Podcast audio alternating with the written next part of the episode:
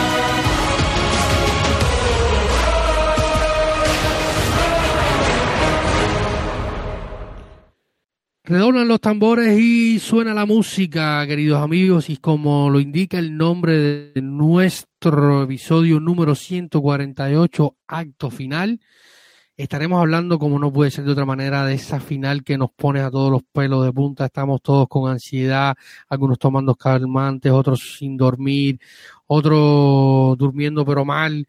Eh, hay de todo en este universo Roma que está revuelto en estas últimas horas y por motivos buenos, por motivos lindos, por motivos hermosos, vamos a estar jugando una final europea por primera vez en 31 años. Estamos cerca de lograr un título, de tocar metal 14 años después de la última vez que la Roma ganó un título. Y de esto y muchísimo más vamos a estar hablando hoy en este episodio, en este nuevo episodio de Planeta Roma. Estaremos hablando un poco de lo que fue el final de la Serie A, del partido contra el Torino. Estaremos hablando del final de la Serie A en general. Estaremos hablando de muchísimas cosas. Hay muchísimo contenido. También hemos estado haciendo muchísimas cosas en esta previa. Tuvimos a Irati Prat eh, de Soy Calcho, uno de los buenos embajadores que tiene el fútbol de la Serie A en habla hispana dentro de los medios. Estuvimos con él allí, con nuestro querido Matías Di Mango, estuvimos hablando un rato de todo esto que, que es la final de Tirana. También tuvimos un episodio especial con eh, Adrián Soria, periodista del diario AS, que ya está disponible, episodio que ya está disponible en todas nuestras plataformas de podcasting. O sea, muchísimo contenido hemos ido creando eh, en esta en esta previa de lo que será la final de Tirana, la, fin, la primera final de la Conference League. Entonces, sin más dilación, comenzamos y vamos a una pausa y luego estaremos ya arrancando con esta con este episodio número 148.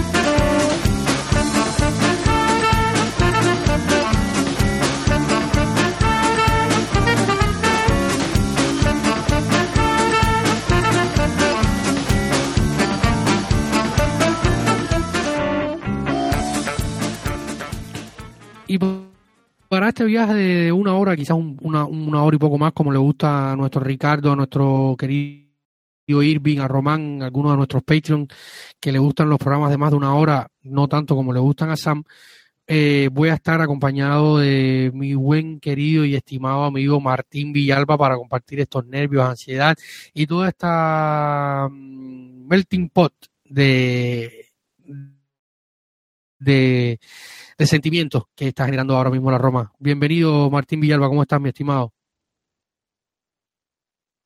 Hola, mis queridos amigos y amigas. Hola, David. Muchísimas gracias siempre por la invitación. Hola, Sam, que también nos estás ahí escuchando, ayudándonos con la producción. Realmente eh, muy nervioso desde ya. Eh, se me pusieron eh, los pelos de de punta, digamos, se me hizo la piel al escuchar eh, la canción de la conference. Eh, desde ayer ya no puedo dormir bien, tuve un par de un par de pesadillas, digamos, de alguna forma, donde no nos iba muy bien en la en la en la final, pero bueno, esperemos que solo sean las ansias, espero que los jugadores estén más tranquilos que yo y como siempre, buenos días, buenas tardes, buenas noches, donde sea que nos estén escuchando, mis queridos amigos y amigas romanistas, un saludo a todos nuestros Patreons, tres Patreons nuevos de esta semana, estaremos hablando también ya de eso. Y bueno, seguimos eh, con el análisis, David, que no, no sin antes, bueno, hablaremos de conference, pero no sin antes hablar también de este valiosísimo partido en Turín con ese contundente 3 a 0 que nos permite clasificarnos directamente a Europa League e ir sin esa presión adicional, sin esa obligación de ganar la conference eh, para clasificar a la Europa League, sino simplemente para, como tú dices, tocar metal y que la obligación sea la, la gloria de los jugadores, la gloria del club y la satisfacción de la hinchada. Exactamente, Martín. Y yo creo que, como tú lo has dicho, para poder hablar de la final de, de Tirana hay que hablar indudablemente del partido contra Torino que llegaba con muchísimas dudas en la previa, posibles alineaciones, rumores, los fanáticos pidiendo que se pudiera la primavera, pero José Mourinho no le bajó ni un ápice de intensidad ni de ni de valor a un partido que, a priori era complicado contra el Torino de, de Iván Juric que sigue siendo un rival complicado, a pesar de que no fue, eh, da la sensación de que no fue la mejor temporada del, del, Torino de Yuris, pero cuando miras la tabla, miras los números y miras la situación en que se encontró durante la temporada y cómo venía el Torino, o sea, el Torino venía, fue uno de los milagros de, de Nicola, eh, en las últimas temporadas, salvó al Cordone, salvó al Torino, salvó al Genoa, ahora salvó a, la Salernitana de la manera más espectacular, pero uno de los, de los milagros fue el Torino. Y, y ese Torino que salió de, de, luchar los puestos por descenso a estar compitiendo en la parte alta de la mano de un, de un Iván Yuri que siempre que ha sido uno de los, de los técnicos que le ha dado color a la Serie A las últimas temporadas. Y en la previa del partido se hablaba mucho, comentamos acá, debatimos, como tú lo decías, eh, con nuestros Patreons sobre qué podía pasar y cuál podía ser el 11. Y la sensación, Martín, cuando todos vimos a Chomu, dijo, dijimos, bueno, va Chomu y va a descansar Tami, pero no, estuvieron eh, Chomu y Tami los dos para jugar a, ante el Torino en el Olímpico Grande de Turín. Eh, ese partido que al final terminó de la mejor de, de las maneras. Y voy a partir por aquí, sobre del 11, a, que me comentes un poco qué, te, qué sensación te dio el equipo como tal, de física, mental, eh, mente, y qué te pareció el 11, ¿no? Zaleski por derecha, sorprendido con Espinalzola de nuevo titular, ese doble eh, doble punta que a mí me gustó mucho y creo que influyó muchísimo al final en el resultado del, del partido y en el trámite en general con Chomo y Tami. ¿Qué te pareció el partido? Eh, ante el Toro? Mira, David, yo creo que fue un partido donde la Roma tuvo ese cinismo que a veces le pedimos contra todos los rivales, ¿no? una Roma, una Roma contundente, una Roma con actitud, pero no con soberbia, ¿sí? Porque a veces nos, me queda la sensación de que a veces vamos a los partidos contra Udinese o a los partidos por ahí contra Sampdoria, que vamos con con cierta soberbia y creemos que lo vamos a ganar por simplemente llamarnos a Roma y no es así. Fue un partido trabajado, mucho esfuerzo eh, individual eh, en el desgaste de Shomurudov. Me gustaría muchísimo que se repita la doble punta en la final de conference. Ya hablaremos de eso, tenemos varias preguntas. Pero me sorprendió también que, que no bajamos los brazos hasta el final, digamos, eh, por más que había un 3 a 0 claro y contundente, incluso lo ponía por, por Twitter, no nos dejaban que, no, Mourinho no dejó descansar a Tami, no dejó descansar sino unos pocos minutos a Lorenzo, de igual forma eh, Cristante entró, entró Karsdorp, entonces fue un partido realmente eh, muy, muy, muy a lo Mourinho, o sea, Mourinho colocando lo mejor que tiene, manteniendo lo mejor que tiene y no dando por sentado nada hasta el final. Creo que tenemos algunos días para descansar. ya lo decían en la transmisión, es valioso también que este, este partido donde el Torino no fue concreto, completo, quiero decir, ¿no? Donde el Torino no fue completo, eh, recordemos que, que su defensor estrella, por ejemplo, estuvo ni siquiera en la banca, sino en el, en el palco y por ahí también eh, varios jugadores tuvieron descanso, pero fue como un amistoso de alto nivel, digamos, un amistoso de alto nivel. Y yo creo que si bien hemos tenido más desgaste por este partido, nos va a ayudar también a llegar bien en, lo, en, lo, en, el ritmo de competencia, nos va a ayudar también a llegar muy bien en lo anímico, porque el resultado era importantísimo. Llegar habiendo ganado 3 a 0 contundentemente y ya clasificados de Europa League era muy, muy importante. Una presión menos para el partido de la final. Y sobre todo, eh, creo que creo que nos permite eh, entender que, que, tal vez Shomurudov mereció más oportunidades. Es tal vez la única observación que yo haría. Me hubiera gustado más verlo a, a Shomurudov que a Félix, eh, porque Félix fue los dos goles contra Genoa y ya está. De ahí tal vez se le pudo mucho a la presión mediática, tal vez Mourinho no lo manejó eh, idealmente o le seguía dando oportunidad. A veces hablando con, con directores técnicos profesionales y semiprofesionales, se me ha brindado la oportunidad alguna vez, por ejemplo, hablar con el profesor Reinaldo Rueda. Él me decía que, hay jugadores que son brillantes en los entrenamientos y por eso los pones de titulares, pero que ya ha llegado el partido, algo les pasa en lo mental o, o, la presión y no rinden. Entonces, él decía incluso, el patón Bausa, por ejemplo, decía, se lo cuestionaba mucho por ponerle un jugador acá de nombre Hidalgo en, en, en Quito, y él decía, ¿cómo no lo pongo el fin de semana si es el que más y mejor trabaja entre semanas? Pero el fin de semana no rendía. Entonces, tal vez pasaba algo así con Félix, porque no se puede cuestionar de la sabiduría de Mourinho de manejar su plantel, manejar sus jugadores, pero me gustó mucho la actitud de Shomu, quisiera verlo la siguiente temporada con más minutos y por qué no verlo el día miércoles. Sin duda, Martín ha sido uno de los enigmas de esta temporada, el tema Chomurov y la gestión, ¿no? Porque al final es un jugador que es técnico, que es rápido, que, que es hábil, o sea, no, no es de los, de los peores delanteros que hemos tenido en los últimos tiempos. Hemos tenido varios y peores. Eh, y sin duda va a pasar a, va a pasar a la historia la gestión de Chomu esta temporada con Mourinho como un misterio. Va a pasar a la historia como un misterio porque al final eh, Félix eh, yo creo que al final fue tanto el, impacto mediático, la selección buscándoles, diciendo que no, eh, todo eso que se generó en torno a Mourinho, eh, en fin, yo creo que se vio superado y es lógico, también lo, lo digo, lo hemos dicho por acá una y otra vez, es un chico que se encontró una realidad superior a, a, la que él se imaginaba y probablemente soñaba de un momento a otro y, y esto sin duda lo superó. Y yo creo que aquí falló Mourinho muchas veces en acompañamiento a Tami, eh, incluso dándole descanso a Tami, que es un tema que también hemos discutido, ¿no? Porque Tami lo ha jugado prácticamente todo, hasta el recreo, como decimos por acá. Eh, y, y, alguna razón habrá para que Tami, Tami lo juegue todo. No sé si es que Mourinho quiere que lo juegue, si es que Tami quiere jugarlo, si hay un acuerdo entre ellos. ¿Qué, qué sensación te da a ti en este aspecto? Porque es un tema que se ha debatido con bastante en, en, lo, la, cantidad de minutos que ha visto Tami.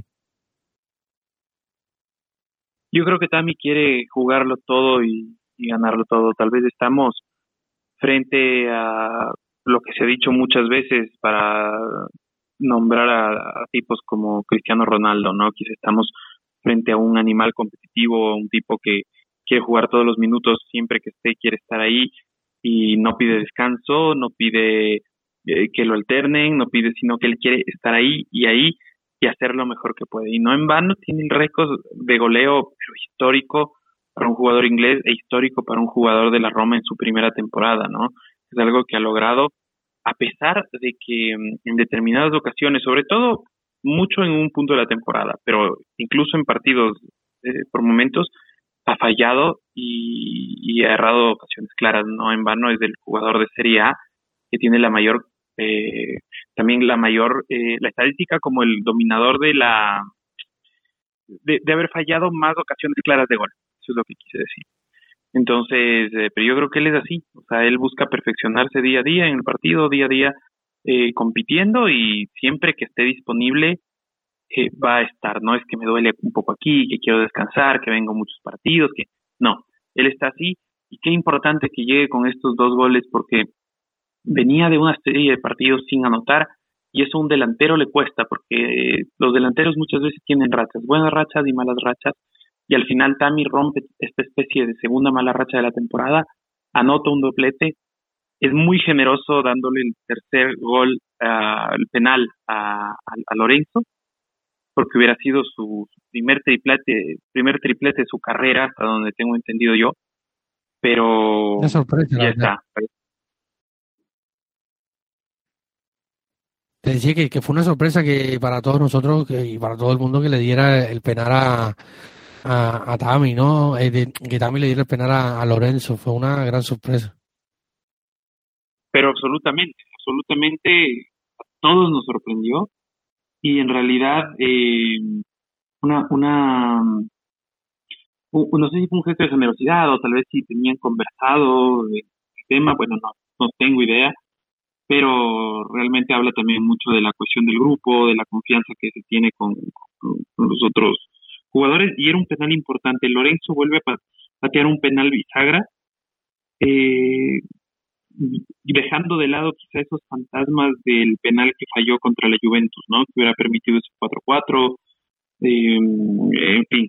Pero vuelve a dar porque siempre malo bien nos va a quedar la sensación, a pesar de que es una Roma más cínica y que para mí el punto más alto de la Roma, lo que más he mejorado es en lo mental, en la actitud, en la mentalidad de los jugadores, siempre nos queda el, fantasma de lo que pasó ese, ese día en, en el Olímpico, ¿no? ¿Crees que estuvo la mano de, de, de Mourinho en, en, todo esto del penal? O sea, por estas cuestiones de, de, que llegue también arriba Lorenzo con la, con la fuerza del penal.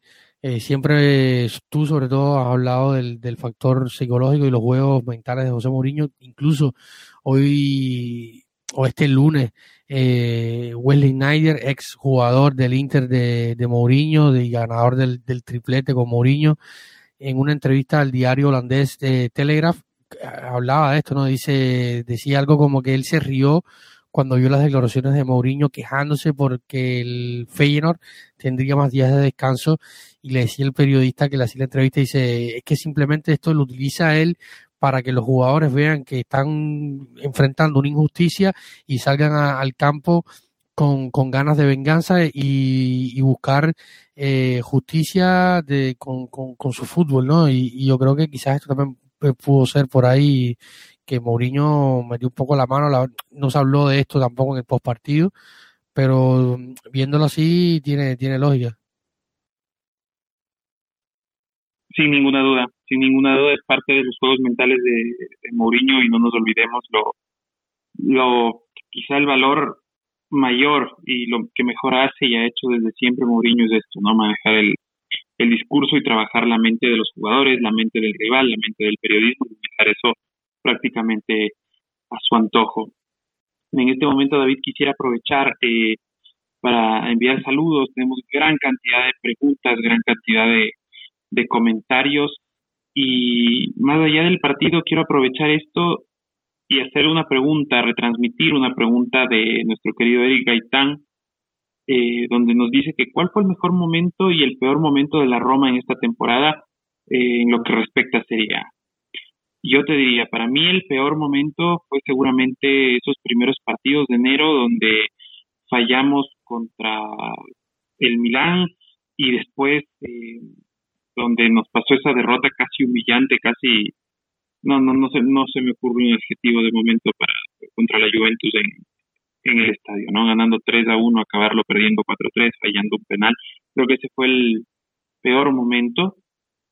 Y creo que el mejor momento es el que estamos viviendo hoy por hoy. Tal vez hace unos cuatro partidos, digamos, antes del partido contra Inter, que fue esa gran racha de, de más de 10 partidos que no se perdía entre, bueno, perdón, antes del partido contra el Bodo de toda una ya que era como más de 10 partidos que no se perdía por ninguna competencia, justo a partir del, de la caída esta con Juventus. Eh, y bueno, si es que solo se tomaba en cuenta Serie A, se extendió un poquito más hasta esa caída contra el Milán el día que no estuvo Brian Cristante y tanta falta nos hizo. Pero para ti, David, ¿cuál fue el mejor y el peor momento de la Roma en esta temporada en lo que respecta a Serie A solamente? ¿no? Esa es la pregunta que nos hacen ¿Y cómo valoras tú esta Serie A en general? ¿Te atreverías a ponerle una calificación del 1 al 10? Eh, cuéntanos. Sí, yo creo que el peor momento fue ese justo que tú comenzabas, que yo lo marcaría que empezó un poco antes, empezó con el empate ante la Sandoria para cerrar el año luego de una contundente e impresionante victoria en Bergamo ante Atalanta. Se empató con la Samp en un momento que perdimos puntos de, de una manera tonta y luego se inició de año donde encajamos siete goles entre Milán y, y Juventus en el Olímpico. Ese partido en el Olímpico fue terriblemente malo. Y luego, como tú decías, la racha, la racha de 12 partidos, eh, la racha más larga de imbatibilidad en Serie A desde 2016 con aquella Roma de Spalletti. Fue un momento lindo que el equipo se vio creciendo, luchando, hubo partidos impresionantes, eh, hubo partidos buenos, otros no tan malos, estuvo el derby, estuvo eh, aquella remontada contra Gelas y, contra Sassuolo, eh, partidos de mucho sufrimiento y, de amargura como el 0 a 0 con el Genoa, que también hizo una racha enorme de partidos sin, sin perder, pero tampoco sin ganar, del Genoa de Blessing, que al final se fue para la segunda división. O sea, hubo mucha, fue una montaña rusa de emociones esa racha de partidos y la disfrutemos muchísimo y dar una valoración a la Serie A. De esto hemos hablado muchísimo en los últimos días en nuestro perfil en Twitter, con nuestros Patreon, que como tú decías son, tres nuevos Patreon. Queremos mandarle un saludo grande a, Felipe, a Mariano, a...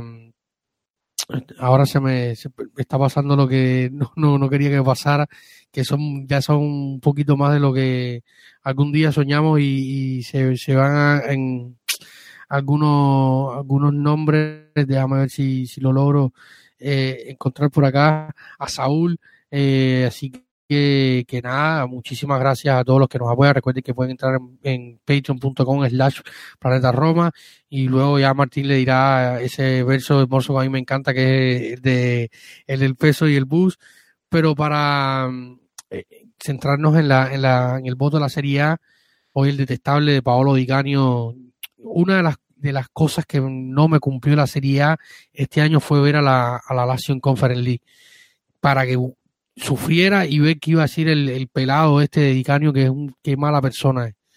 Pero bueno, eh, si tuviera que darle una evaluación a la temporada de la Roma, Martín, yo te daría que entre seis y medio y siete. Es una temporada que he disfrutado muchísimo eh, por Mourinho, por el ambiente que se ha vivido en el estadio, ha habido de todo, momentos amargos, momentos dulces, eh, emociones, Tami, jugadores de la cantera con Félix, con, con Zaleski, el, el eh, Molin volvió a hacer ese muro impenetrable en la defensa, hemos vivido con tranquilidad la portería a pesar de, algún que otro error de, de Rui, ha sido una temporada con muchas emociones y que he disfrutado muchísimo Así que yo creo que, y para las expectativas que hay, o al menos para las que yo tenía personalmente en la previa temporada, yo creo que, está sobre lo, sobre el acorde, ¿no?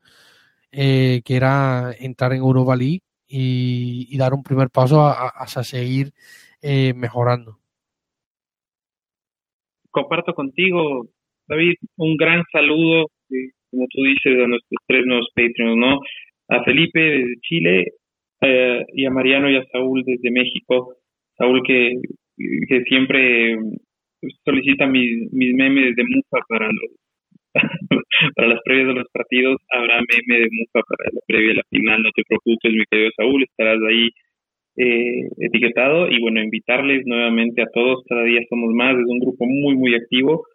Eh, invitarles a que se unan a nuestro grupo de Patreons. que es un Patreon? Un Patreon es un mecenas alguien que con una colaboración de un dólar al mes recurrente que se le carga su tarjeta de crédito preferida, le acumula millas, le acumula puntos, le acumula un millón de beneficios para sus consumos etcétera. Pero bueno, con ese dolarito que se le puede eh, caer al subir y bajar de luz, nos apoyan muchísimo a que sigamos adelante con este proyecto, a que sigamos, sigamos con esta pasión, que son para gastos, como les decimos siempre, operativos. Queremos que el proyecto sea sostenible, que ya no nos demande platita de nuestro bolsillo, sino que está para el mantenimiento de, la, página, para el tema del host, para el potenciamiento igual de la, página, para el administrador, eh, el, software que la suscripción al software que nos, nos cuelga el podcast en las plataformas y todo eso, ¿no?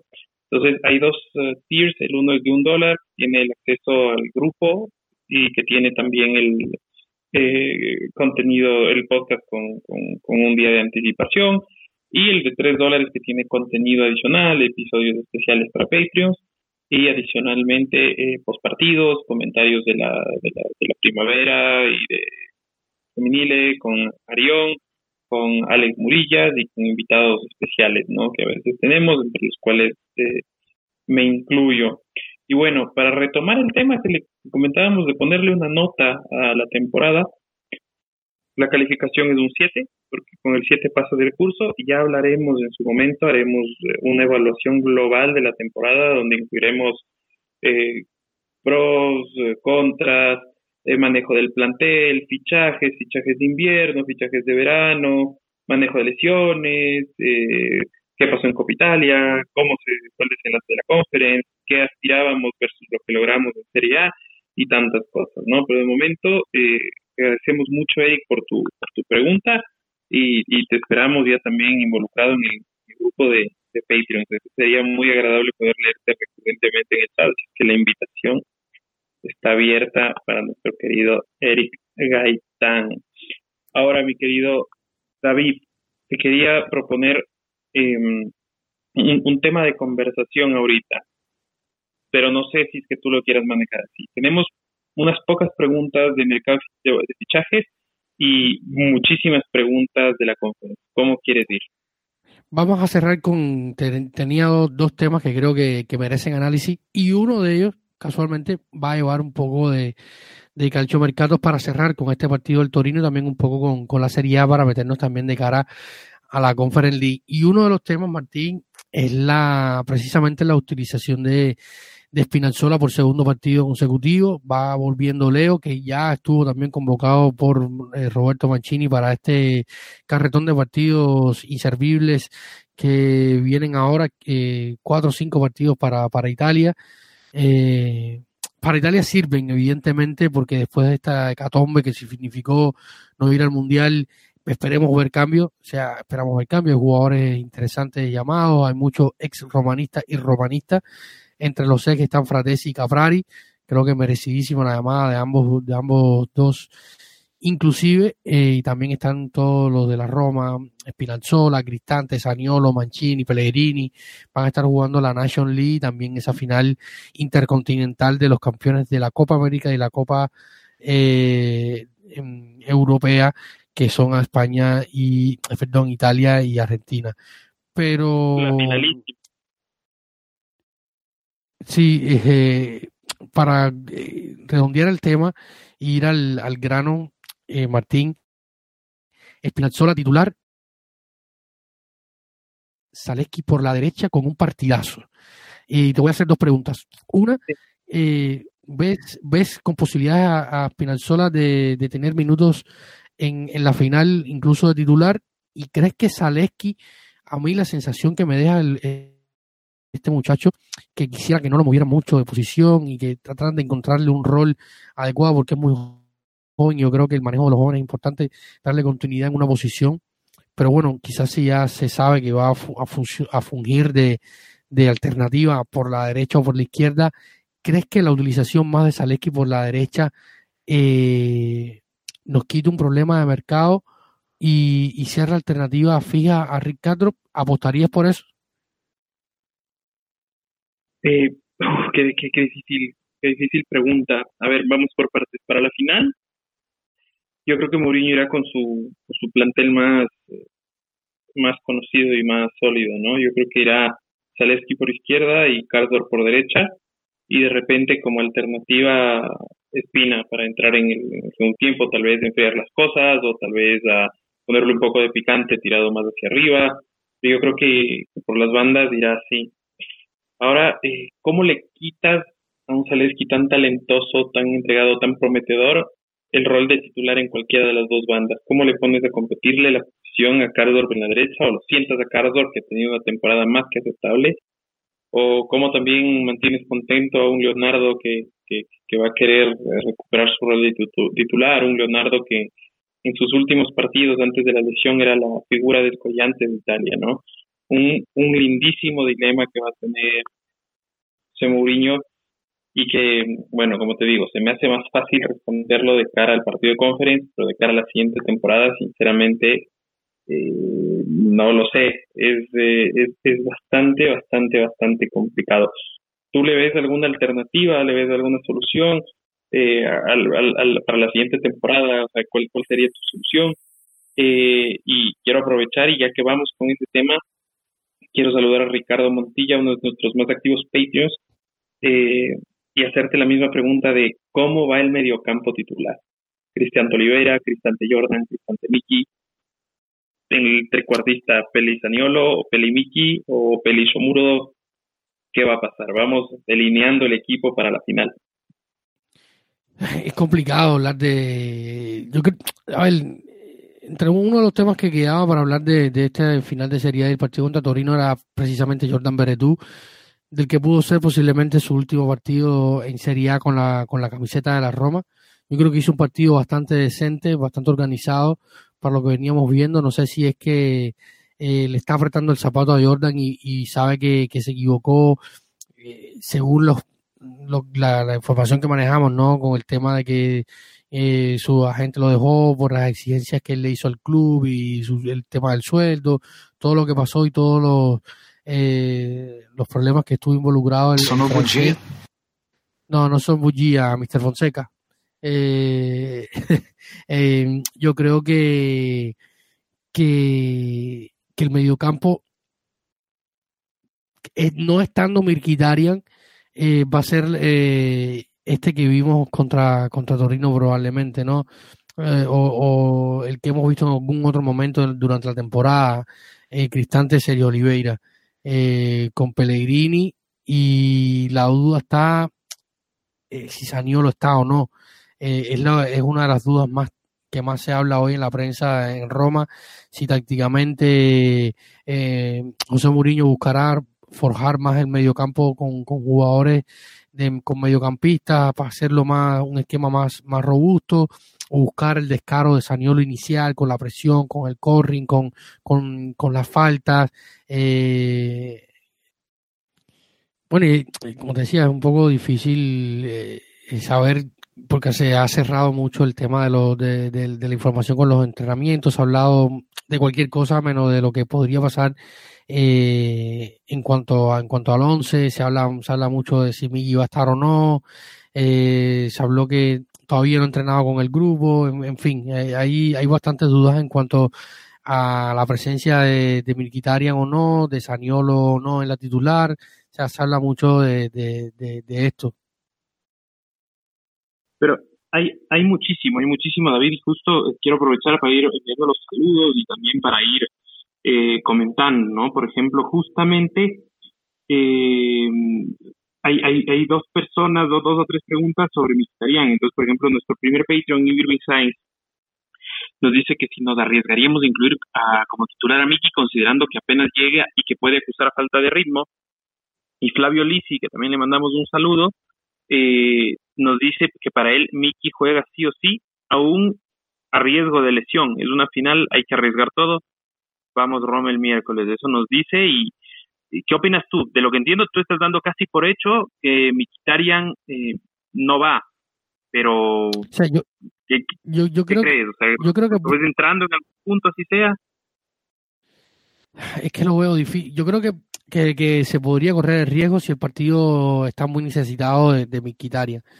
Eh, Mourinho lo verá. Yo, yo siempre creí firmemente de que iba a estar al menos en el partido convocado, quizás en el banquillo pero si lo que dice la prensa es cierto, o sea, el, el día, el, eh, se jugó el viernes, el sábado se dio sábado libre y se volvió a los entrenamientos el domingo, domingo y lunes, eh, entrenó de manera individual, eh, no ha trabajado con el grupo en los últimos días, queda solamente el entrenamiento del día martes, que es cuando van a estar escuchando este, este episodio, este podcast. y entonces se tendría que trabajar el martes en el, en el grupo y el miércoles en, el, en la en la refinitura que le llaman en Italia, la, última parte del entrenamiento antes de viajar a Tirana, debería ser algún tipo de trabajo también con, con, eh, con el equipo. O sea, eh, no, no, no sé, no sé realmente, yo creo que sería eh, bastante arriesgado poner un jugador que sí tiene mucha calidad, pero también tiene unos años y lleva bastantes días fuera de, ritmo, ¿no? Y, y sería arriesgado. Quizás como un revulsivo, sí, para titular ante un equipo que viene muy descansado, viene con las piernas muy frescas, eh, que, suele ser intenso, sobre todo los jugadores en medio campo, con Kotku sobre todo, que es jugador de, meter piernas. Eh, no sé, yo creo que podría ser un poco un riesgo y, obligarte a, perder una ventana de cambio si recae Miki, eh, que ojalá no pase, pierdes un cambio de, inicio. Yo creo que, José Mourinho será capaz de evaluarlo lo mejor posible el tema y ya en las, en las próximas horas tendremos más información, la cual podrán encontrar como siempre en nuestra web. Sí, realmente eso sería terrible y es justo lo primero que yo también pensaba, ¿no? Imaginémonos Mickey de titular y teniendo que salir, gastándose un cambio y sobre todo una ventana de cambio eh, desde el minuto, eh, desde, desde el primer tiempo, digamos. Eh, otra de las grandes interrogantes, que bueno, también ya nos lo decía Ricardo, como, como, como dije, pero también nos lo comenta eh, Flavio Lisi, el mismo Flavio Lisi, y nos lo comenta eh, nuestro nuevo Patreon, Saúl, Soul Power, nos dice eh, si es que Saniolo eh, saldrá del planteamiento técnico de Mourinho para el miércoles y para la próxima temporada. Eh, Flavio Lisi nos dice que, por ejemplo, para él es intocable, venga quien venga, si venga Dybala. Eh, y justo también nos plantean, ¿no? Como un poquito como arista este tema, que si es que llega Dybala, ¿cuál sería la salida lógica, no? También un saludo para Rogelio Espinosa, que también igual nos comenta si es que Saniolo podría rescatar la campaña personal haciendo una buena actuación en la final. Entonces, tenemos tema Saniolo, tres cosas. Uno, ¿juega o no juega el miércoles? Dos, si es que juega y hace un buen papel, rescata su temporada. Y tres, ¿se va en verano o se queda? Vamos a empezar de atrás hacia adelante. No sé cómo tú lo veas. Yo creo que si llega Dybala a coste cero, eh, yo mantendría a Saniolo. O sea, yo creo que eh, viendo cómo se, ha, cómo se han dado las situaciones, eh, se puede mantener a, a, Saniolo al menos un año más.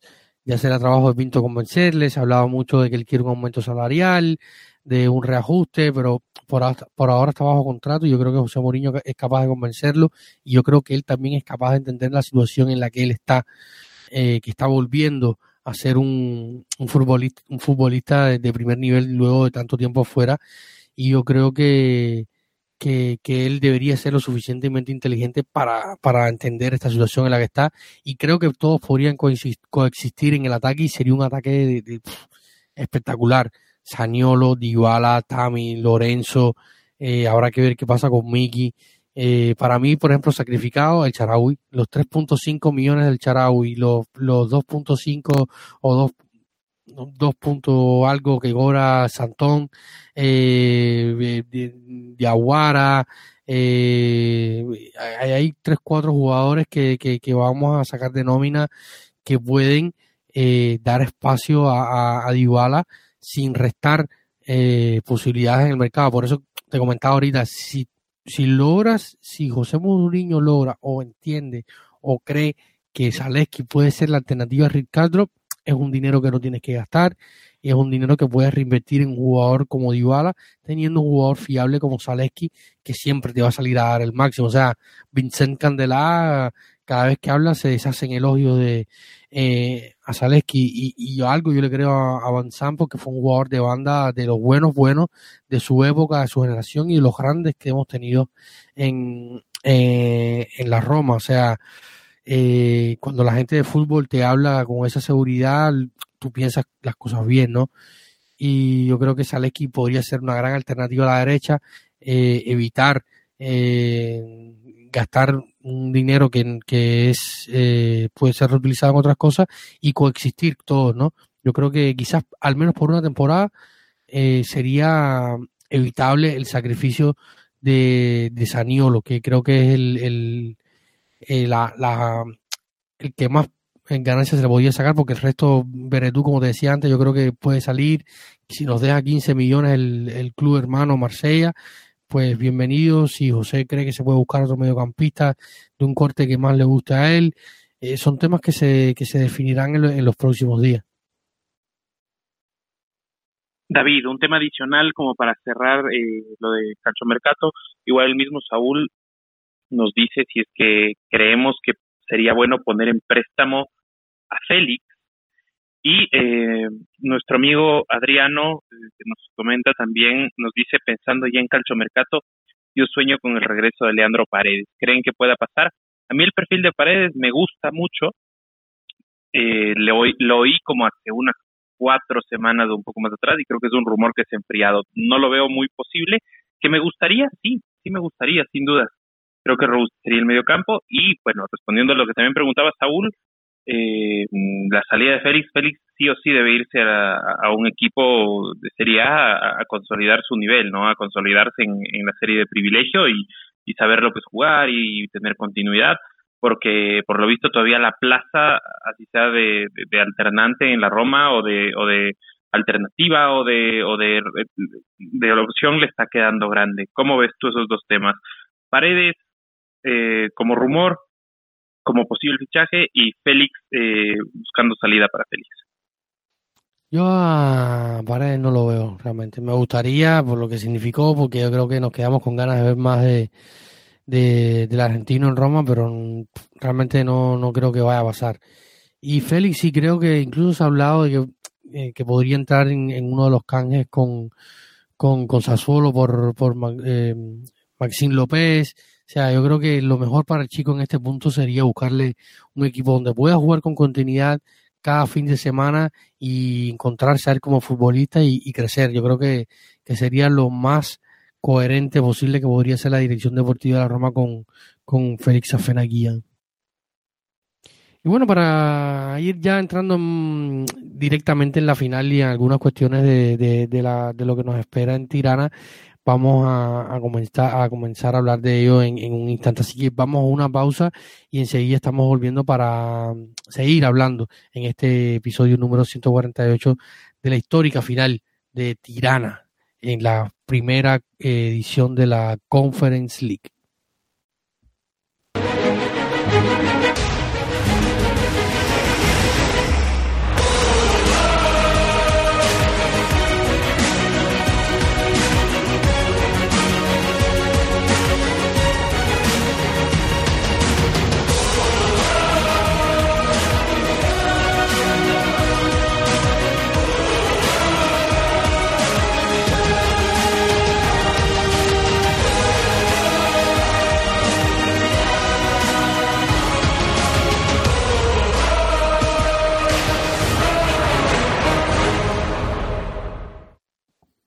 Después de todo, Martín, no suena tan mal la, el himno este de la Conference y de la Europa League y un himno compartido para el, para el CEU, para estas competiciones que prácticamente son hermanas. Hace unos días ponías unos tweets muy interesantes sobre el saldo económico que dejaban las, las competiciones, tanto Europa League como Conference League, y no hay mucha diferencia, la verdad. Así que eh, estas competiciones hermanas tienen un himno que después de que lo escuchas un par de veces eh, ya uno lo puede ir tarareando, ¿no? Sí, sí, realmente es una, una competencia que ilusiona bastante, una competencia que ilusiona muchísimo. Eh, y, como yo lo decía, ¿no? Mucho se ha hablado de, de que es un torneo que, que no vale, eh, y sobre todo los rivales, ¿no? Menospreciando al, al torneo y lo que hablábamos desde el inicio de la temporada, ¿no? Que si es que lo ganamos, eh, lo van a hacer de menos y si es que lo perdemos, lo van a, o sea, nos van a ridiculizar.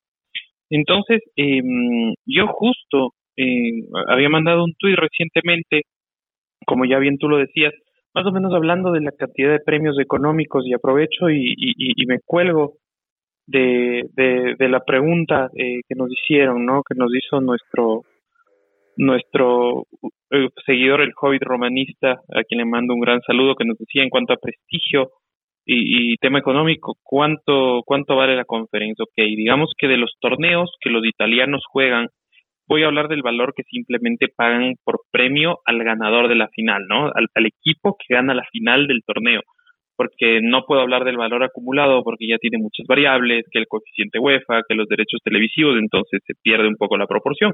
Pero simplemente para hablar de eso, justo les mencionaba, 20 millones es lo que gana el campeón de la Champions League por ganar la final, 8.6 millones eh, el ganador de la final de la Europa League.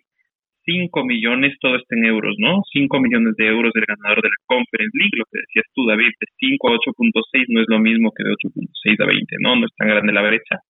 Y por ejemplo, la Copa Italia, para los que decían que más vale una Copa Italia que la Conference League, la Copa Italia paga 4 millones eh, de euros al campeón, es decir, un millón menos, y la Supercopa Italiana paga 1.8 millones al campeón. Entonces, mm, como lo digo, el valor económico tal vez no sea el más importante, pero a nivel de prestigio, el prestigio se irá ganando con el tiempo. Yo recuerdo que, por ejemplo, acá en Sudamérica eh, se menospreciaba un poco a la, a la, Copa Sudamericana, se entiende cada vez que es la segunda Copa en importancia después de la Libertadores, pero eh, ganar una Sudamericana sí te arregla la temporada y nadie, nadie digamos, desprecia ganar y dicen, ah, no, voy a ir con suplentes a la Sudamericana porque sino que es un torneo que se vuelve interesante. Y, y, yo lo veo así, a nivel monetario también en el recorrido nos ha ido dejando bastantes cosas. Y lo que hablábamos, o sea, al final de todo, eh, hay datos que hablan por sí solos. Eh, el, la, Conference League se enfrenta al sexto de la serie italiana con el tercero de Holanda, mientras que la Conference League se enfrentó al onceavo, al décimo primero, como se dice, de Alemania, contra el segundo de Escocia. Para mí el tercero de Holanda sí es más que el segundo de Escocia y ser sexto en Serie A es más que ser décimo primero en Alemania. Y si vamos un poquito abriendo el espectro a lo que eran semifinales, el, claro, el West Ham acaba séptimo, eh, que era semifinalista de, de Europa League, y el Leicester, nuestro rival en conference, acaba octavo, solo un puesto por detrás y, viendo también los últimos rivales, Marsella, que era otro semifinalista de Conference, es decir, que, fue, era potencial rival nuestro, segundo de Francia, directo clasificado gestión brillante de Jorge Sampaoli, clasificando a, Champions League para la siguiente temporada.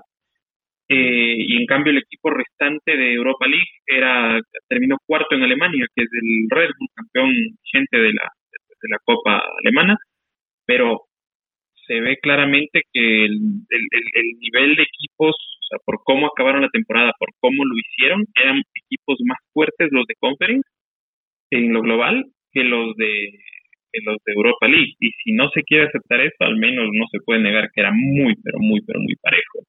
Así es que el torneo irá teniendo más importancia cada vez para mí. Evidentemente, lo ideal sería ya, sería, sería lograr la gloria el día miércoles. Yo cada vez estoy más nervioso, no sé si se darán cuenta, pero yo normalmente tengo claridad en los datos, en las fechas, en los números y hoy estoy muy, muy poco claro en eso, creo que es porque estoy nervioso. Quiero mandar nuevamente un saludo a Ricardo Montilla, que aquí nos puso que, que no puede creer que ya viene la final y que ha dejado de tomar café para que la cafeína no le afecte al corazón. y bueno, que sueña que, no deja de pensar en que Leandro salga titular para ese día, ¿no? David, eh, no sé si tienes algo que, mencionar respecto del, tema del prestigio de la conferencia y si no, ya vamos, como nos dice nuestro amigo Marcos Alegre, que le enviamos un saludo grande, si nos mojamos con un pronóstico para esta final y que cómo iniciaríamos el planteamiento táctico. Eh, sobre el tema de la, del valor de la conferencia, o sea, yo, lo, yo, lo, yo lo he hablado en, en, casi todas las tribunas que he podido y lo he dicho, para mí vale mucho y para el fútbol italiano hoy tiene que valer mucho. O sea, no puede ser un, un torneo que se tire a la basura, eh, ni este ni ninguno. O sea, hoy el fútbol, hoy hace mucho tiempo el fútbol italiano no está para, para dónde compite y dónde no, porque realmente compite mal donde quiera que vaya. Y cuando te pones a esgrimir, o sea, lo haces peor. el caso es la Lazio. que se pasa todo el año llorando porque quiere salir de la competición europea porque no le dan las piernas y luego al final de la temporada aprietan porque quieren ir a Europa League para volver a empezar otra vez el, el círculo vicioso este, ¿no? Entonces eh, es raro y así pasa con muchos, pasó con, un poco con el Napoli y Spalletti, pero con el Napoli Spalletti quizás puedo entenderlo a algún punto porque estaban muy arriba de la tabla, estaban compitiendo muy bien en la Serie A y la verdad que tuvieron muchas bajas, muchas lesiones, tuvieron que competir con Juan Jesús eh, mucho tiempo, con jugadores improvisados, ese, pero lo, lo de la Lazio era eh, por gusto. Y, y simplemente eh, recalcar que que para mí la Conference es un torneo eh, que no podrá tener el caché, o sea, no, no es que el caché, no, eh, es, déjame encontrar la palabra adecuada, ¿no? Eh, el marketing adecuado, porque es un torneo que, como tú lo decías, a mí Leicester City me parece mejor, mejor equipo que el Cuejan. Podemos debatirlo no luego, pero me parece que, el, que, el, que el Leicester es un equipo muy bueno. Tú lo podrás ver si lo tienes a mano cómo cerró y cuántos goles hizo en el, final de temporada después que se enfrentó contra nosotros. Un equipo muy serio, un equipo que le había ganado al City, un equipo que le había ganado al Liverpool, que además le hizo tres goles al Liverpool en una de las copas, le ganó el Manchester United, que también puede no parecer gran cosa, pero bueno, es un equipo de los grandes de Inglaterra, eh, a pesar de, de su pésimo momento. Eh, es un equipo que compite, que en los últimos años ha estado ahí. El Marsella, que es campeón de Champions, que con Jorge Sapaoli compite, que tiene un equipo competitivo en Gerson, el propio Under, eh, Dimitri Piaget, eh, Milik, Camara que se fue al Aston Villa, eh, hay un equipo serio y trabajado. Y luego está el, el Feyenoord que hizo muy buena competencia, no es el mejor de, equipo Holanda, es cierto que hay equipos en Holanda como el como el PSV o, el, el, el, Ajax, perdón, que están bastante por encima, pero es un equipo competitivo, o sea, eh, para mí las semifinales de la Conference fueron probablemente tan buenas o mejores que la de la Europa League. Yo creo que es un torneo que tiene mucho valor y para la Roma lo tiene aún más. Tiene un valor enorme. Y para la Serie A, luego de, tantos años de Mourinho a Mourinho, eh, ha pasado mucho tiempo para una final y en el medio el Inter de Antonio Conte que no pudo con, el Sevilla, que sabemos que, que sí le da valor muchísimo a los, a los segundos torneos de, de, Europa. Y yo recién, hoy cuando, en, el, en el último episodio de Twitch que tuvimos a, Irati, eh, lo comentábamos con él ahí sobre el tema de que Villarreal va a ir a la Conference League. Yo dudo muchísimo que le bajen un ápice de, de, intensidad a este torneo cuando tengan que poner la intensidad. Eh, y, y, si pueden ganar el torneo, un equipo como el, como el, como el Villarreal, eh, va a ir a por todas por el, por el título. Eso tengo poquísimas dudas. Y yo te digo que sí, para mí, yo lo pongo de candidatazo a la Euro, digo, a la Conference League del año siguiente, el Villarreal, sin ninguna duda. Yo creo que, que se lleva de calle el torneo. Y hay que aprender a competir con dignidad, ¿no? No quejarse. La Lazio ya son dos, tres temporadas que se viene quejando y quejando en vez de ver el privilegio de, de, de, de, jugar y de disfrutar el fútbol entre semanas, sí es duro, es duro competir los jueves, es muy duro porque la federación no ayuda, normalmente no te ponen partidos de lunes, sino el domingo mismo, eh, terrible. Pero yo me quedo con mucho de lo que dices y, y sobre todo parafraseando Mourinho, Mourinho dice, eh, la conferencia es esta Champions, es el, nivel en el que estamos actualmente, hay que aceptarlo, hay que abrazar ese nivel y, y tratar de, de, vencer ese torneo que de a poco se irá manejando mejor y mejor. Y eh, nuevamente muy, muy activo, muy hiperkinético, diríamos, eh, médicamente, nuestro querido Ricardo nos ha puesto otro comentario más donde nos dice que cómo vemos al técnico holandés, ¿no? A este Arne Slot que habla y habla. A mí me recuerda, David, no sé a ti, pero a mí me recuerda mucho a, a, cómo habló Chetil Knudsen el técnico del, de, del Podo pero hablando, hablando, y nos comenta algo curioso, que no sabes si sepamos, pero que en los medios de Holanda, perdón, de los Países Bajos, dicen que es eh, muy poco probable perder contra la Roma. Entonces, ¿cómo ves eso? Eh, ¿Tienes información sobre el ambiente en, Holanda? Eh, Son los Países Bajos. Sono No, se, se, es igual de, en Rotterdam, que es una ciudad que tiene eh, tres equipos, si mal no me recuerdo, el Feyenoord, que es el más importante y el más conocido, el Sparta de, de, Rotterdam, y el otro es el Excelsior, Excelsior, creo que es así, perdonen mi, mi holandés, en este caso mi neerlandés, porque ya el holandés es una, una mayonesa, creo. Pero el tema, a mí Slot me ha, me ha molestado muchísimo porque no, no ha parado de hablar. En los últimos ha bajado un tono, un poco el tono en los últimos comentarios, pero eh, ha hablado, ha hablado en demasía. ¿Cómo, cómo posso spiegarle le bugie? Sono bugie. Le bugie, sono bugie.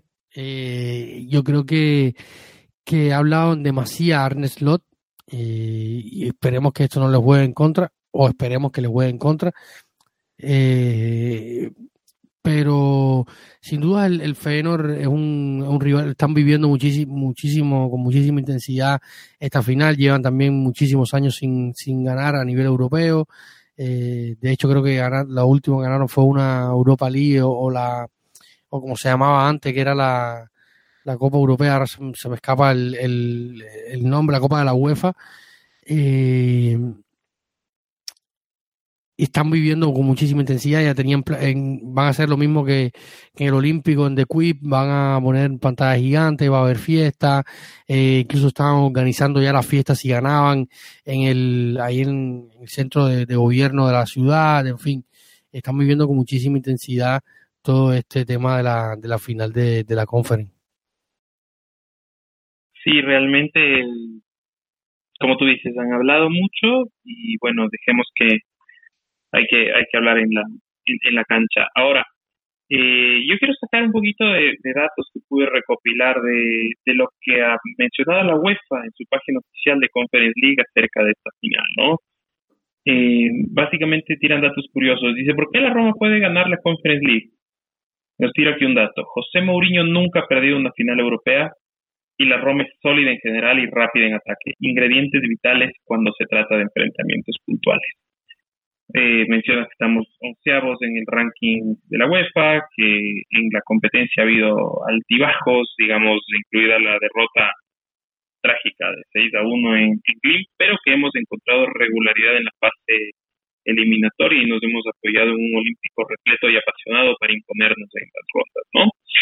Jugador clave para la UEFA, Tammy Abraham, eh, sustituyendo eh, magníficamente a Inseco, estoy parafraseando lo que he leído, tiene mucha movilidad, se relaciona bien con los compañeros del centro de campo y aprovecha las oportunidades cuando las, cuando los tiene. Nueve goles en lo que va de la competición. Mourinho podría convertirse en el primer entrenador que gana las tres competiciones masculinas de clubes de la UEFA actuales, ¿no? No nos olvidemos de eso, ya nos lo decía Vito de Palma, amigo de la casa en las dos ocasiones en que lo hemos tenido aquí, que Mourinho es un ganador nato un experto en manejar la presión al más alto nivel y que está seguro que, o sea, Vito está seguro que José Mourinho sueña con inscribir su nombre como el primer técnico ganador de la conferencia y el primer técnico en ganar las eh, tres eh, los tres torneos digamos vigentes. Eh, y, y, bueno también nosotros digamos como como Roma como tal si bien no tenemos un gran palmarés nacional ni un gran palmarés europeo pero malo bien somos el único equipo que ha llegado a semifinales de UEFA Champions League, UEFA Europa League y ahora UEFA Conference League. Respecto del Feyenoord, ¿qué nos dice eh, la página de la UEFA? Nos dice que evidentemente no era el favorito en la semifinal contra el Marsella, pero que puede ganar porque Por es un equipo que sabe jugar al ataque, defender con firmeza y no se asusta fácilmente. Eh, nos dice que básicamente el equipo del Feyenoord está invicto en el torneo propiamente dicho, con ocho victorias y cuatro empates. Eh, y que en realidad el jugador clave de ellos es eh, Dessers. Pido también disculpas por mi neerlandés, que es el delantero que tiene un gol más que Tami en la Conference League, actual Pichichi, digamos, de la, de la Conference League, la, rápido reflejos, veloz, y que, que, ha, dado lo mejor de sí cuando es necesario. Yo quiero hacer aquí un paréntesis, a mí me gusta muchísimo Sinisterra, el colombiano que juega por un costado adelante, yo creo que también es un jugador a tener en cuenta. Eh, y nos habla del, técnico, ¿no? Arne Slot, primera temporada frente al equipo de Rotterdam tras un paso breve por el AZ hasta el 2021, ¿no? Un equipo, un técnico con alta vocación ofensiva y que superó las expectativas eh, que, que, se depositaron en él, llevar el tercer puesto en su liga local al club y también a la, a la final. Dato importante y no menor, el Feyenoord gana la Copa de Europa en 1970, es decir, la, la antigua Champions, tiene una Champions a su haber, y la Copa de la UEFA en el 74 y el 2002. Entonces, si es que gana, eh, es decir, gana la Copa de la UEFA y eh, eh, todavía cuando no se llamaba Europa League, ¿no? Por eso no le incluyen dentro de este dato de que ha sido semifinalista en los tres torneos. Nosotros sí hemos ido en Champions, en Europa League, en Conference. Ellos digamos, estuvieron en el antiguo formato, Copa de la UEFA, que la ganan en el 74 y en el 2002. David, tomándome de esto de aquí, de este largo eh, monólogo que he hecho, ¿quién es el favorito en esta final? ¿Lo somos nosotros por el porque somos representantes de un torneo más grande, de la Serie Italiana, porque tenemos un técnico como José Mourinho, porque tenemos quizá un presupuesto más grande que el Feyenoord, o lo es el Feyenoord, que es un equipo eh, más tradicional en copas europeas, eh, con más logros eh, internos y como vemos, ganador de Champions, ganador de, de copas UEFA y, y, hoy por hoy también tercero en su torneo. ¿Quién parte de favorito? ¿Quién tiene más obligaciones en este torneo? ¿Cómo lo ves? Si, si hablamos de tener obligaciones, yo creo que, que nosotros en eso somos maestros en obligarnos y exigirnos a ganar siempre. Y si, si nos basamos en eso, yo creo que la Roma tiene tanta o más obligación que el Feyenoord a ganar. Porque es un equipo que se debe, ya, ya el Feyenoord ha ganado algo en años distantes, con mucha diferencia entre uno y otro, pero ha ganado.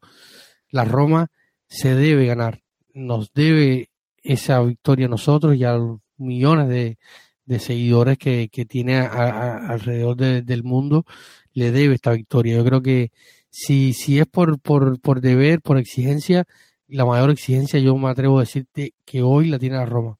Y no solo por, por fútbol, sino por todo lo que implicaría ganar para la Roma, para José Mourinho y para los Frecchi, ¿no? Ganar eh, por primera vez desde la gestión americana, con la otra gestión americana no se ganó nada, nada más que dolores de cabeza y malos momentos en su mayoría, salvo esa semifinal con el Barcelona. Eh, y significaría poner unos cimientos muy sólidos eh, de un equipo que se está construyendo de la mano de José Mourinho, de un eh, darle la confianza a una directiva que está poniendo muchísimo dinero, siguen gastando dinero, siguen los fracking haciendo de todo para sacar este equipo adelante, ahora están con un artículo que tú hiciste muy bueno, muy bueno, lo recomendamos a todos sobre el tema de la bolsa.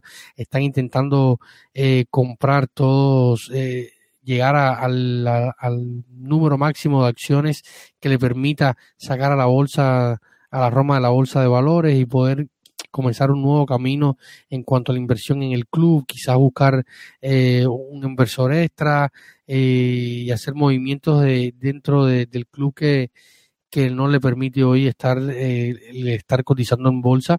Yo creo que esto es un punto importante, marcar los cimientos del club en cuanto a la, a la parte deportiva para José Mourinho, le daría ese oxígeno que necesita para seguir eh, compitiendo y siendo ese animal eh, eh, competitivo que es, sentar las bases, dar confianza a los freki, ganar la Conference League para nosotros significa tantas cosas en este momento, pero tantas cosas, Martín, que, que es difícil que Feyenoord pueda igualarlo en todo, ¿no? Devolverle el amor a, a, la, a la mejor afición para mí que tiene Italia y lo han demostrado los números con un estadio eh, menor que San Siro, con un equipo que compite por cosas diferentes que los que compitieron esta temporada en Serie A como Inter y Milan fue la tercera, el tercer estadio que más se llenó con los mejores por cientos, con, con todo. Había un, había un artículo bellísimo de, de Marco Jurich eh, en el diario de la República que se que hablaba del, del retorno de los jóvenes al Olímpico, se registraron, por, según los números que se fueron eh, demográficos, que fue dejando la asistencia al, al estadio por la, por la página de ventas online del, del club, más de 150 mil jóvenes menores de, de, de, 15, 16 años asistieron al club, eh, jóvenes, eh, 70 mil jóvenes o no sé, un número así o más de, entre 20 y 24 años, o sea, mucha juventud volvió a ir al estadio, se, se ha retomado esa relación que había, se había roto un poco con, en la era de James Palota con, con la afición, todo eso se lo vemos a Mourinho, o sea, hay muchos puntos que significarán un antes y un después para la Roma eh, eh, en cuanto a ganar.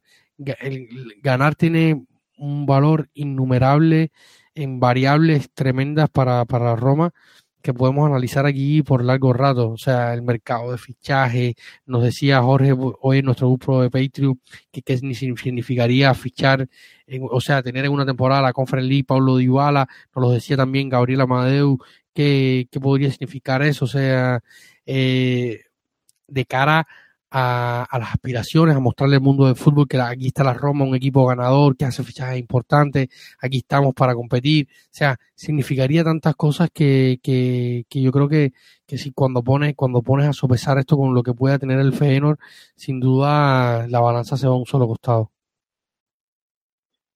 Completamente de acuerdo contigo, David. Eh, recordar a nuestros amigos que nos escuchan que hay un precedente europeo de Roma Feyenoord, eh, parece hay que remontarnos a un equipo con nombres como eh, como Adem Ljajic. Eh, en el 2014-2015, 16 de final de UEFA Europa League, nosotros derrotamos por 3 a 2 en el global Feyenoord, ¿no? Goles de justamente dos goles de Yerviño y un gol de Liajic. Eh, si no estoy mal, eh, fue 2 a 1 en el, Olímpico y 1 a 1 en el estadio de, de ellos. Em, como dato interesante, en realidad, eh, estadísticamente es, es muy igualado la conference que, que, estamos haciendo en cuanto a goles anotados, a goles permitidos, a victorias, empates y derrotas, bueno, con la salvedad de que, de que el Feyenoord tiene ocho victorias, cuatro empates, hasta ahora no ha perdido, y nosotros eh, siete victorias, tres empates, dos derrotas, las dos contra, contra nuestra bestia negra, Pero bueno, como dato curioso también, el, eh, los de Rotterdam ya han estado en Tirana, empataron en la UEFA, en la recopa de la UEFA, ese torneo que enfrentaba a los campeones de Copa, recordémoslo, eh, 0 a 0 contra el Partizani en el antiguo estadio Kemal Estafa, que fue derribado para ahora construir el National Arena, eh, donde vamos a jugar esta final. Una final donde al parecer, por la presencia de Maras Kumbula, los albaneses se han decantado un poquito más por la, a favor de la Roma. E incluso David cuéntanos, tenemos unos likes muy especiales en posts nuestros de Twitter. ¿De quién se trata? Sí, del el alcalde de la ciudad de Tirana. Eh, este, este lunes cuando desperté temprano y hice algunas notas y revisaba los tweets, eh, para sorpresa nuestra, dije, wow, eh, el, el, alcalde de la ciudad de Tirana nos ha metido un par de likes.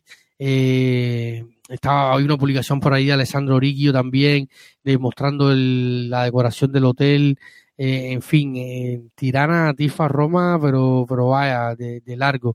Ha habido muchísimo entusiasmo con esto, aunque también hay muchísima tensión. Ha habido reuniones con la UEFA eh, y la policía, tanto italiana como holandesa.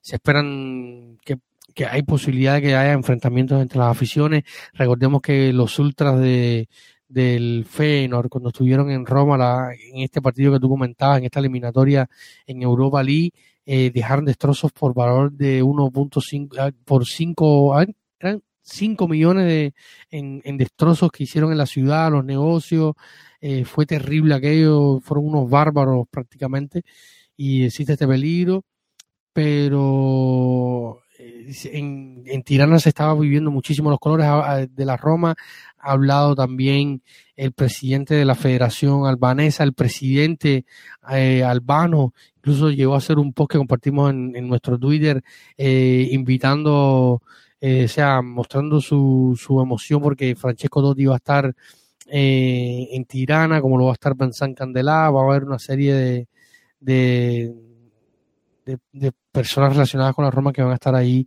para este partido. Sí, y, realmente, aunque no aparezca en este año, en el año debut de la Conference League como torneo, eh, incluso la UEFA le da un sitial de privilegio por frente a la a, su hermana naranja, ¿no? A la Europa League. Recordemos que la final de Europa League fue el, miércoles pasado, pero ahora el abrebocas de esta final de Champions League que se disputará el día sábado es la Conference League y las miradas de Europa se están posando en, este partido. Incluso eh, se recogía por ahí una nota de Carlo Ancelotti, como sabemos, actual entrenador del Madrid y exjugador de la Roma, diciendo literalmente esto. Pasé ocho años en la Roma, fue estupendo. Tenía 20 años y guardo muy buenos recuerdos de aquella época. Sigo siendo un súper fan de la Roma y es un equipo dirigido por un entrenador al que respeto mucho y que además es un buen amigo mío, Mourinho. Así que por supuesto voy a ver la final. No sé, David, si es que me quieres permitir para tirar rápidamente ahí unos datos eh, comparativos de estadísticas clave del torneo, por ejemplo, goles encajados, goles hechos, eh, paradas, tarjetas, de o, si es que quieres eh, mencionar algo más antes de partir con estos datos meramente informativos, pero que nos pueden dar idea de una final a priori muy, muy pareja, muy igualada y disputada.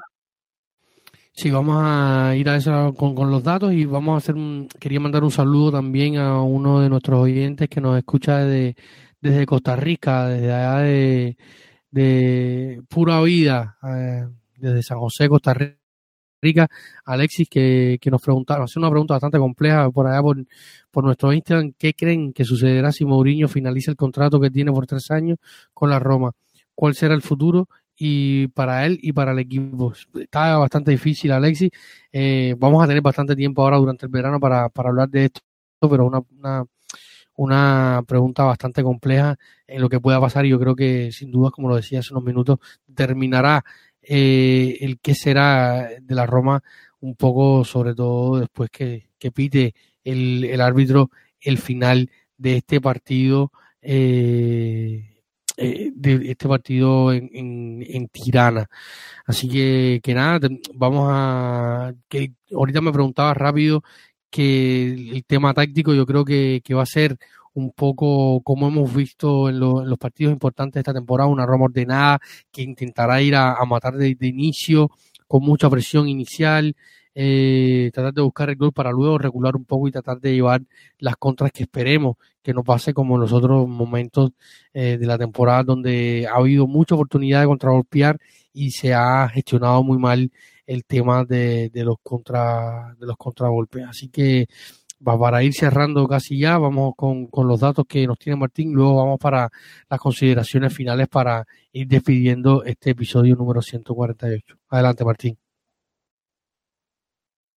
A ver, vamos. Eh, todas estas estadísticas, como les decíamos, son de a lo largo del torneo, ¿no? Recordemos que los dos equipos vienen al torneo desde fase de grupo, es decir, no son aquellos, ninguno de los dos equipos es el equipo que haya quedado eliminado de Europa League. ¿sí? sino que los dos equipos están desde fases previas. Inclusive el Feyenoord viene desde fases previas más eh, más primarias que la de la Roma y acumula el, la misma cantidad de partidos, decíamos, ¿no? Pero bueno, vamos con los datos. 27 goles a favor para la Roma, esto da 2,25 de media por, por, partido, 28 goles para el Feyenoord, un gol de diferencia, 2.34 media por partido. Ambos equipos tienen 15 goles encajados. El Feyenoord supera un poquito más en la posesión, 52% versus 45,25% de la Roma. La precisión en el pase, en cambio, se decanta para la Roma, 80.59 frente a 79.75. En balones recuperados, vemos que el equipo eh, neerlandés recupera mucho, recupera 464 balones, más o menos 39 por partido, mientras que nosotros estamos en 450, 37 por partido. Porterías a cero, cinco porterías a cero para la Roma, apenas dos para el Feyenoord, esto es un dato bastante interesante. 31 paradas para su portero, 25 paradas para el nuestro. Tarjetas amarillas, 27 para ellos, 25 para nosotros, patean un poquito más. Y tarjetas rojas, una para ambos clubes. Como vemos, a priori, más allá del camino que le haya tocado a cada uno, llegamos muy, muy parejos en las estadísticas.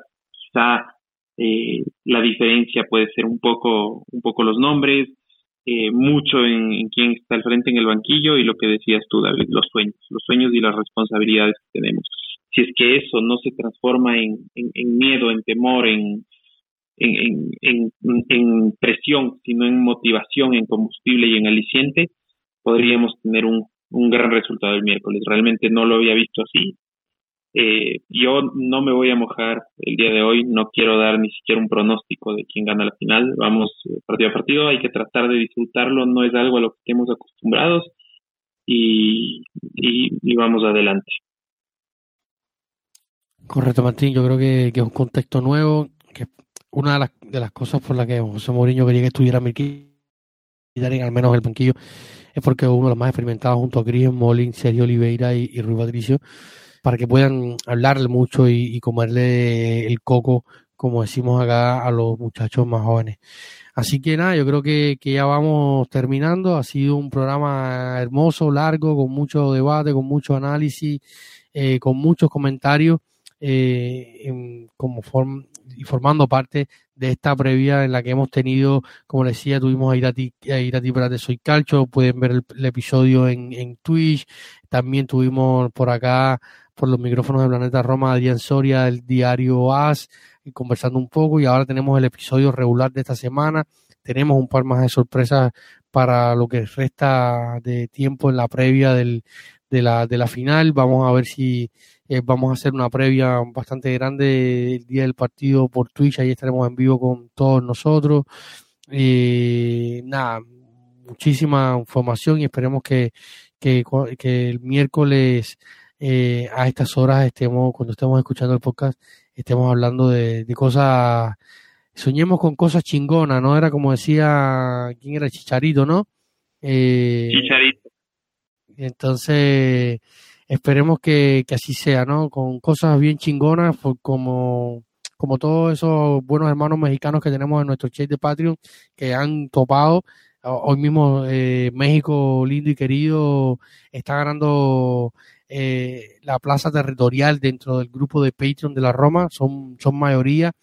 Eh, le mandamos un saludo a todos, a nuestro querido Irving, a, a Gabriel, a Jorge, a Román, a Diego, a nuestro Patreon de no habla hispana, pero que está adoptando la lengua española como, como suya, a Derek, allá hasta, hasta New York, eh, Go Mets, eh, fanático del béisbol también como yo, eh, Ahí va. Y a todos. saludos.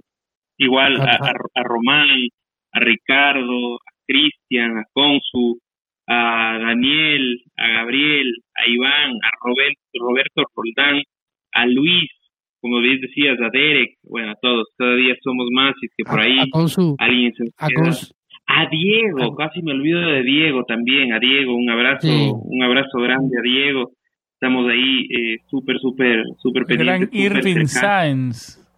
Sí, también a Irving, nuestro Colón, nuestro Cristóbal Colón. Sí, señor. Fue que descubrió los Patreon. Y, yo te iba a decir, Martín, que, que, a, que a Consu cariñosamente la llamo el, desfibrilador de, de, de, Martín. Recordemos que esa anécdota súper cómica que le devolvió la vida a nuestro querido Martín en ese en ese shutdown que tuvo hace unos días en el partido emocionante contra el Venecia en el Olímpico. Sí, casi, casi no la cuento, eh, casi no la cuento. Sí, no, un saludo grande, súper grande a, a, Consu. Mantén cerca a Consu el miércoles, Martín. Así, así, así será, ojalá, ojalá, ojalá se pueda dar. Hay que, hay que cuadrar unos temas de los trabajos. Yo ya les mostré por ahí que tengo mi primer día presencial en mucho tiempo, justo el miércoles 25 de mayo, tristemente, pero bueno, veamos, veamos cómo vamos a acompañar al equipo. Hay que acompañarlo, hay que seguir y les digo a mí,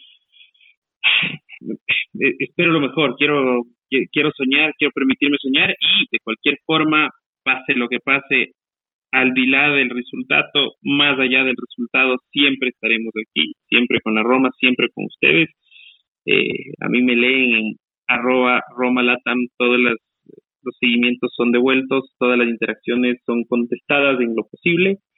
Eh, y les mando un abrazo desde acá, desde el centro del mundo y esperemos que podamos tener una gran fiesta el día miércoles, en verdad, eso es lo que todos queremos y creo que ya eh, nos merecemos. Muchísimas gracias también David y Sam por permitirme estar aquí con ustedes. Eres de la casa, Martín, no hay nada que agradecer y esperemos, como tú decías, estar aquí el próximo episodio con el mejor de, de los ánimos. Vamos a tener sorpresa, Mateo Di Mango desde Roma va a estar por allá mandándonos información todo el tiempo. Esperemos que, que, que, vaya de la mejor manera. No quiero hablar, sabemos que somos bastante escaramánticos. No nos vamos a poner la camiseta. Tranquilo, Irving, no me voy a poner la camiseta el día del partido. Voy a ver como, eh, como el hombre neandertal, con un pelo en pecho y sin nada, ahí directo al, al, televisor. Esperemos que, que todo salga de la mejor manera. Muchísimas gracias por la escucha. Recuerden que siempre nos pueden leer en todas eh, todas, todas las noticias relacionadas con la Roma en planetaroma.net, planetaroma.com. Eh, también tenemos el dominio de planetaroma.com, nos pueden leer ahí, nos pueden escuchar en todas las plataformas de podcasting, Apple Podcast, eh, Google Podcast, Podbean, iBox, eh, Stitch, eh, en todas las plataformas eh, nos pueden escuchar eh, nuestro podcast. También pueden ver nuestros episodios en Twitch, eh, en fin. Y si quieren ayudar a este proyecto a seguir creciendo, a, que Planeta Roma sea sustentable y no dependa de ninguno de nosotros y pueda seguir en el tiempo, pueden suscribirse a, y convertirse en uno de nuestros mecenas entrando en patreon.com slash planeta Roma y allí eh, aportarnos y unirse a nuestra hermosa comunidad de, de Patreon. Y recuerden que está la cábala, Martín, ¿cómo es que dice la cábala del, del, del nuevo Patreon ante el partido? Sí, señor, siempre tiene que haber un nuevo Patreon antes del partido, así es que súbanse por favor, tienen desde ahorita contadas horas hasta que nos, nos toque enfrentarnos, bajar esa bonita y pequeña arena de, de Tirana eh, paréntesis, paréntesis, casi me olvido un saludo gigantesco a Franklin Camargo, uno de nuestros más activos eh, Patreons. Realmente, muchachos, qué, qué, qué, complicado, lo hacemos de memoria. Ya vamos a tener una lista, en verdad, para no olvidarnos de nadie. Les mandamos un abrazo a todos y cada uno. Y les invitamos a que se sumen, por favor, a esta noble causa. Como les digo, la cábala es que si es que hay un Patreon antes del partido, no hemos perdido. Así es que si es que hay más Patreons antes del partido, probablemente ganemos. Entonces, esa es la cábala, mi querido David. Un gusto, un gusto como siempre. Así que ahora sí, ahora vamos cerrando. Gracias a ti, Martín. Gracias a San, que está detrás de los micrófonos y ahí en la, en la, en la consola, haciendo posible de que este episodio salga eh, lo antes posible. Un saludo a todos. Vivan de lo más, de la manera más intensa posible esta final de Tirana. Véanla con sus amigos, véanla con, con, con sus amistades más cercanas, con la gente que lo quieran, con la gente que entiendan su romanismo y la afición por este equipo que es tan grande. Así que nada, también saludos a Iván, hasta allá, hasta Nicaragua, a todo el mundo que nos escucha. Eh, ha sido un programa larguísimo, con mucho sentimiento, con mucho amor y pensando en que la final va a salir de la mejor manera posible. Así que confíen y siempre lo más importante es Forza Roma.